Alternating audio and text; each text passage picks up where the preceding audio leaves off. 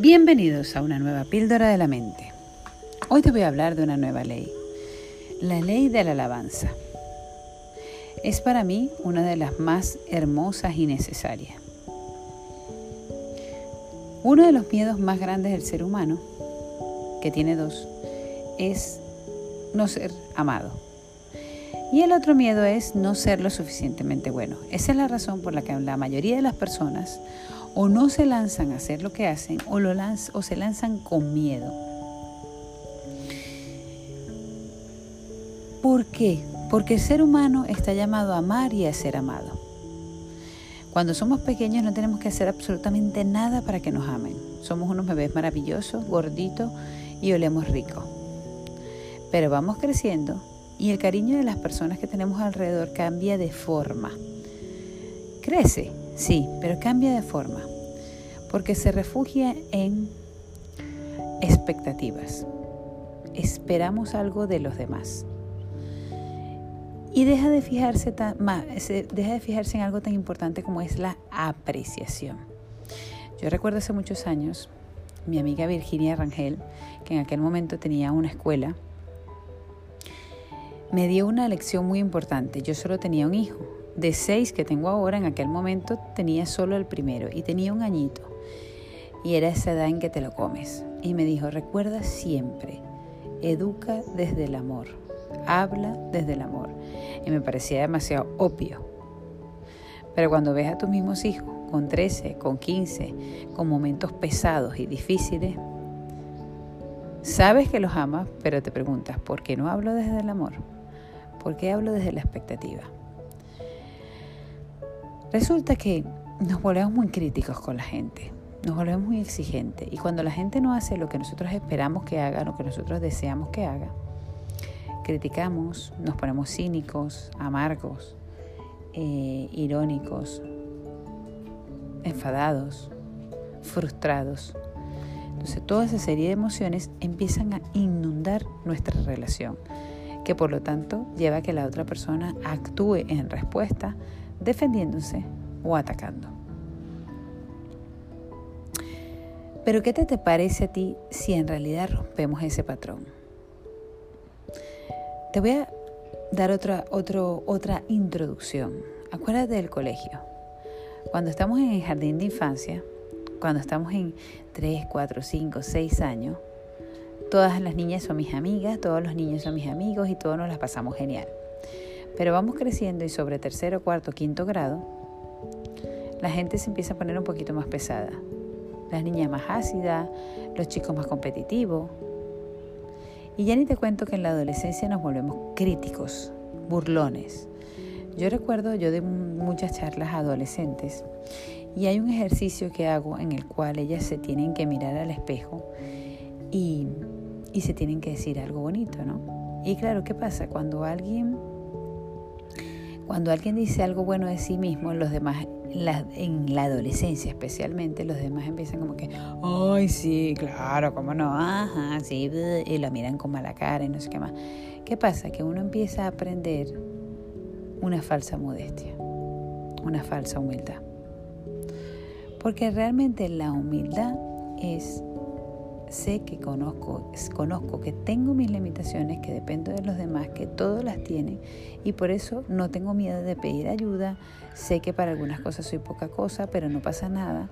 Puedo ir a crecer, puedo ser mejor, puedo mejorar. Eso es más cercano a la humildad que decir falsa autoestima, desmoralizarse. ¿Qué vamos a hacer? Vamos a cambiar ese patrón. ¿Y cómo lo vamos a hacer? Vamos a empezar a alabar, alabar a los demás, a nuestra familia, a nuestros amigos. Vamos a empezar a observar cosas buenas que tienen, a decirles cosas lindas, a felicitarlos, a reconocerlos. Pero también no solamente lo puedes llevar a tu familia, sino a todo tipo de relaciones que establezcas con otros seres humanos. Por ejemplo, Comienza a bendecir mentalmente a tus compañeros de trabajo o a las personas con las que te vayas a cruzar. Haz una oración por ellos antes del encuentro. Mary Morissette daba el ejemplo de que ella hablaba con los mesoneros y le decía, yo te voy a dar un truco para que las propinas crezcan. Lo que vas a hacer es que cada mesa que atiendas, ores por cada persona que está ahí.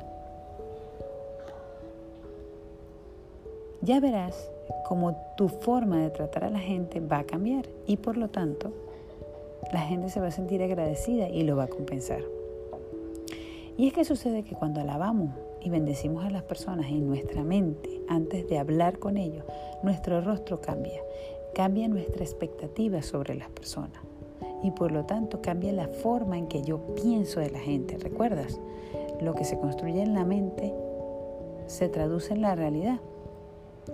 Si yo bendigo a una persona, si yo oro por una persona, si yo le deseo lo bueno a esa persona y luego hablo con ella, se notará.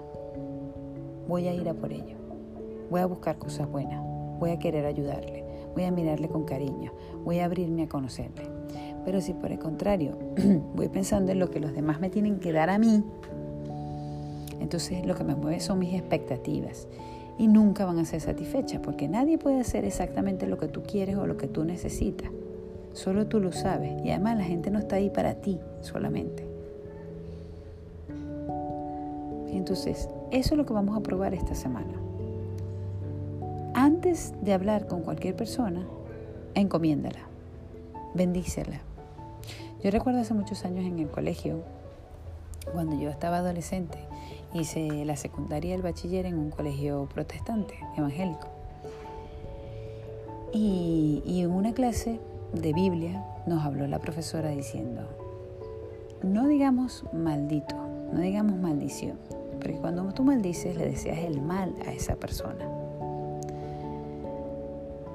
Y nos contaba la historia de una chica que mm, pasaba un día por la calle, un chico en el coche, o sea, en el coche no, en una moto le lanzó un piropo y ella le dijo, maldito.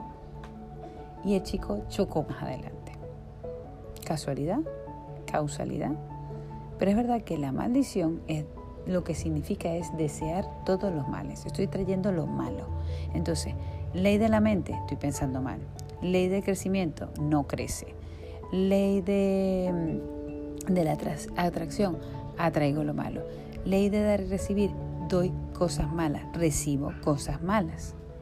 Entonces, ley de la alabanza, no vas a dar cosas buenas, vas a bendecir a la otra persona. Entonces nos decía en esa ocasión que probáramos a, cuando vayamos por la calle, cada persona que veamos, la miremos y digamos, bendito, o oh, Dios te bendiga. Cosas como esa. Nada, no te sientes cómodo con eso, que te vaya bien, te deseo lo mejor, te mando amor. La frase con la que te sientas más cómodo, pero empieza a alabar espiritualmente a las personas, interiormente a las personas. Si tú empiezas a hacerlo de una forma interior, mental, emocional, espiritual, eso poco a poco se irá traduciendo en la forma en que miras, sonríes, hablas, actúas y aprecias a los demás. Entonces, ese es tu reto para hoy, que comiences a alabar interiormente a todas y cada una de las personas que veas hoy no importa que no lo conozcas, no importa que sea alguien que va pasando por la calle y no le vas a volver a ver en tu vida. Empezarás a experimentar cómo la gente te mira, te sonríe, cómo tu propia cara va cambiando. Pruébalo. Camina por la calle, sal ahora, camina por la calle y dices, bendito, encomendado, Dios te bendiga, te envío amor, lo que tú quieras, la frase con la que te sientas más cómodo. Gracias por estar aquí nuevamente en tu píldora de la mente. Ha sido tu coach, Soymer Quintero.